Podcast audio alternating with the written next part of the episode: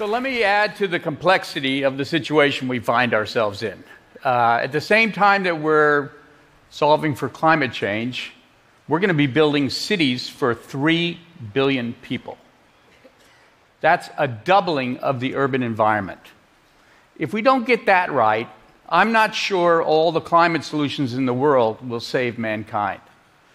Because so much depends on how we shape our cities, not just environmental impacts, but our social well being, our economic vitality, our sense of community and connectedness. Fundamentally, the way we shape cities is a manifestation of the kind of humanity we bring to bear. And so, getting it right is, I think, the order of the day. And to a certain degree, getting it right can help us solve climate change because, in the end, it's our behavior that seems to be driving the problem. Uh, the problem isn't free floating, and it isn't just ExxonMobil and oil companies, it's us, how we live. How we live. There's a villain in this story. It's called sprawl, and I'll be upfront about that. But it's not just the kind of sprawl you think of, or many people think of, as low density development out at the periphery of the metropolitan area. Actually, I think that sprawl can happen anywhere at any density. The key attribute is that it isolates people, it segregates people into economic enclaves and land use enclaves, it separates them from nature. Uh, it doesn't allow the cross fertilization, the interaction that make cities great places and that make society thrive. And so the antidote to sprawl is really what we all need to be thinking about, especially when we're taking on this massive construction project. So let me take you through one exercise. We did this, we built, developed a model for the state of California so they could get on with reducing carbon emissions. Uh, we did a whole series of, of scenarios for how the state could grow. And this is just one overly simplified one. We mixed different development prototypes and said they're going to carry us through the year 2050, 10 million new crew uh, in our state of California. And one was sprawl. It's just more of the same shopping malls, subdivisions, office parks. The other one was dominated by not everybody moving to the city, but just compact development, what we used to think of as streetcar suburbs, walkable neighborhoods, low rise, but integrated, mixed use environments. And the and the results are astounding. They're astounding not just for the scale of the difference of this one shift in our city making habit, but also uh, because each one represents a special interest group. A special interest group that used to advocate for their concerns one at a time. They did not see the, what I call co benefits of urban form and th- that allows them to join with others. So land consumption. Environmentalists are really concerned about this. So are farmers. Uh, there's a whole range of people, and of course, neighborhood groups that want open space nearby. The sprawl version of California it almost doubles the urban, the physical footprint. Greenhouse gas, tremendous savings because in California, our biggest carbon emission comes from cars. And cities that don't depend on cars as much obviously create huge savings. Vehicle miles traveled, that's what I was just talking about. Just reducing the average 10,000 miles per household per year from some, somewhere in the mid 26,000 per household has a huge impact not just on air quality and carbon, but also on the household pocketbook. It's very expensive to drive that much. And as we've seen, the middle class is struggling to hold on. Healthcare, you know, we were talking about how do you fix it once we broke it, clean the air. Why not just stop polluting? Why not just use our feet and bikes more? And that's a function of the kinds of cities that we shape. Household costs. 2008 was a mark in time, not of just financial industry running amuck, it was that we were trying to sell too many uh, of the wrong kind of housing large lot, single family, distant, too expensive for the average middle class family to afford, and quite frankly, not a good fit to their lifestyle anymore. But in order to move inventory, you can discount the financing and get it sold. I think that's a lot of what happened. Reducing costs by $10,000. Remember, California, the median is 50,000. This is a big element. That's just cars and utility costs.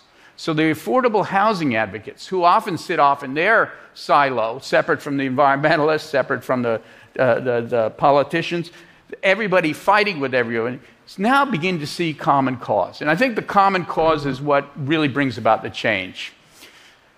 Los Angeles, as a result of these efforts, has now decided to transform itself into a more transit oriented environment.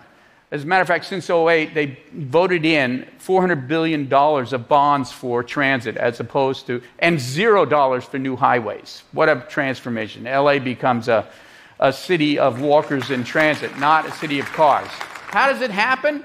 You take the least desirable land, the strip, you add where there's space, transit, and then you infill uh, mixed use development uh, you satisfy new housing demands, and you make the existing neighborhoods all around it more complex, more interesting, more walkable. Okay, here's another kind of sprawl China, high density sprawl, what you think of as an oxymoron, but the same problems, everything isolated in super blocks. And of course, this amazing smog that was just spoken to. 12% of GDP in China now is spent on the health impacts of that. The history, of course, of Chinese cities is robust. It's like any other place. Community was all about small local shops and local services and walking, interacting with your neighbors. May sound utopian, but it's not. It's actually what people really want. The new super blocks, these are blocks that would have 5,000 units in them. And they're gated as well because nobody knows anybody else. And of course, there isn't even a sidewalk no ground floor shops, a very sterile environment. Um, I found this one case here in uh, one of the super blocks where people had illicitly set up shops in their garages so that they could have that kind of local service economy. Uh, the, the desire of people to get it right is there. We just have to get the planners on board and the politicians.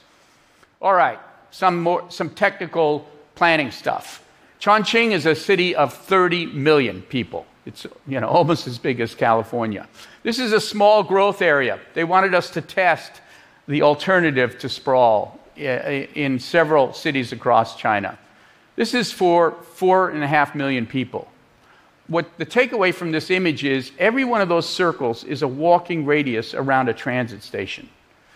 Massive investment in metro and BRT, and a distribution that allows everybody to walk, work within walking distance of that. The red area, this is a blow up. All of a sudden, our principles called for green space, preserving the important ecological features. And then those other streets in there are auto free streets.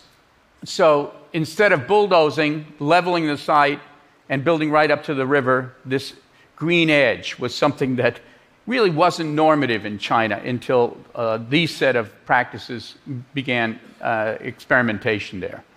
The urban fabric, small blocks, maybe 500 families per block, they know each other. The st- street perimeter has shops, so there's local destinations. And the streets themselves become smaller because there are more of them. Very simple, straightforward uh, urban design. Now, here you have something I, I dearly love Think of the logic.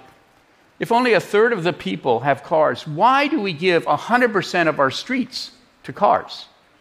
What if we gave 70% of the streets to car free, to everybody else, so that the transit could move well for them, so that they could walk, so they could bike?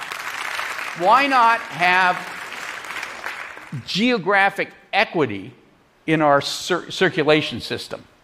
Um, and quite frankly, cities would function better. Uh, no matter what they do, no matter how many ring roads they build in Beijing, they just can't overcome complete gridlock. So, this is an auto free street, mixed use along the edge. Uh, uh, it has transit running down the middle. I'm happy to make that transit autonomous vehicles, but maybe I'll have a chance to talk about that later. So, there are seven principles that have now been adopted uh, by the highest levels in the Chinese government, and they're moving to implement them. And they're simple, and they are globally I think, universal principles. One is to preserve the natural environment the history, and the critical agriculture. Second is mix. Mixed use is popular, but when I say mix, I mean mixed incomes, mixed age groups, as well as mixed land use. Walk.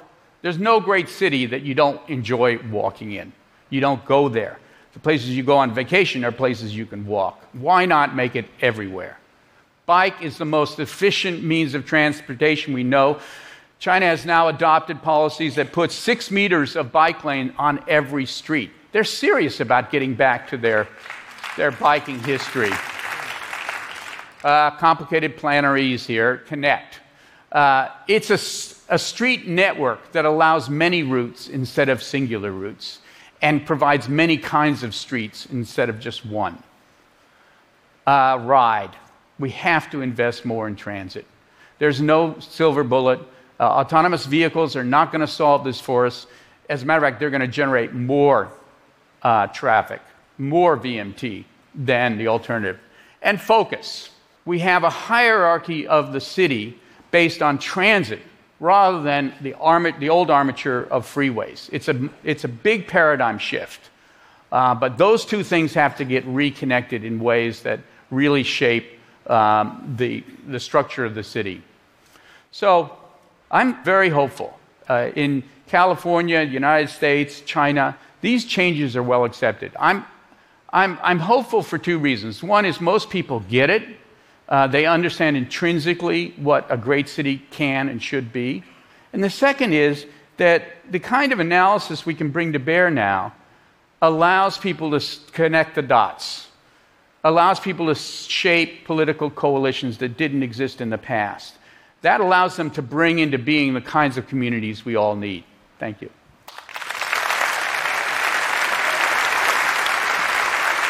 That's great. So, okay, autonomous driving, self driving cars, a lot of people here are very excited about them. Um, what are your concerns or issues about them? Well, you know, I think there's almost too much hype here. First is everybody says, well, we're going to get rid of a lot of cars. What they don't say is you're going to get a lot more vehicle miles. You're going to get a lot more cars moving on streets. They're going to there's be more congestion because so, they're, because they're so appealing to well, you can drive while reasons. reading or sleeping. Couple reasons. One is if they're privately owned, people will travel greater distances. It'll be a new lease on life to sprawl. If you can work on your way to work, you can live in more remote locations. It'll, it'll revitalize sprawl in a way that I'm deeply frightened. Share, uh, taxis, about 50% of the survey says that people won't share them. If they don't share them, you can end up with a 90% increase in vehicle miles traveled. Hmm. Um, if you share them, you're still at around 30% increase in VMT. Sharing them meaning having multiple people riding at once and yeah, some sort of intelligent the, ride sharing. So the Uber share right. without, a, without yeah. a steering wheel. Yeah. The reality is the efficiency of, of vehicles, you know, you can do it with or without a steering wheel. It doesn't matter. They claim that they're the only ones that are going to be efficient electric, but that's not true. But the, the real bottom line is that walking, biking, and transit are the way cities and communities thrive. And mm. putting people in their private bubbles, whether they have a steering wheel or not, is, is the wrong direction. And quite frankly, the image of a AV on its way to McDonald's to pick up a pack uh, without its owner, uh, just being sent off on these kind of random errands, is really frightening to me. Well, thank you for that. And I have to say, the images you showed of those mixed use streets, really inspiring, really beautiful. Thank, thank you for your work, Peter. Thank you.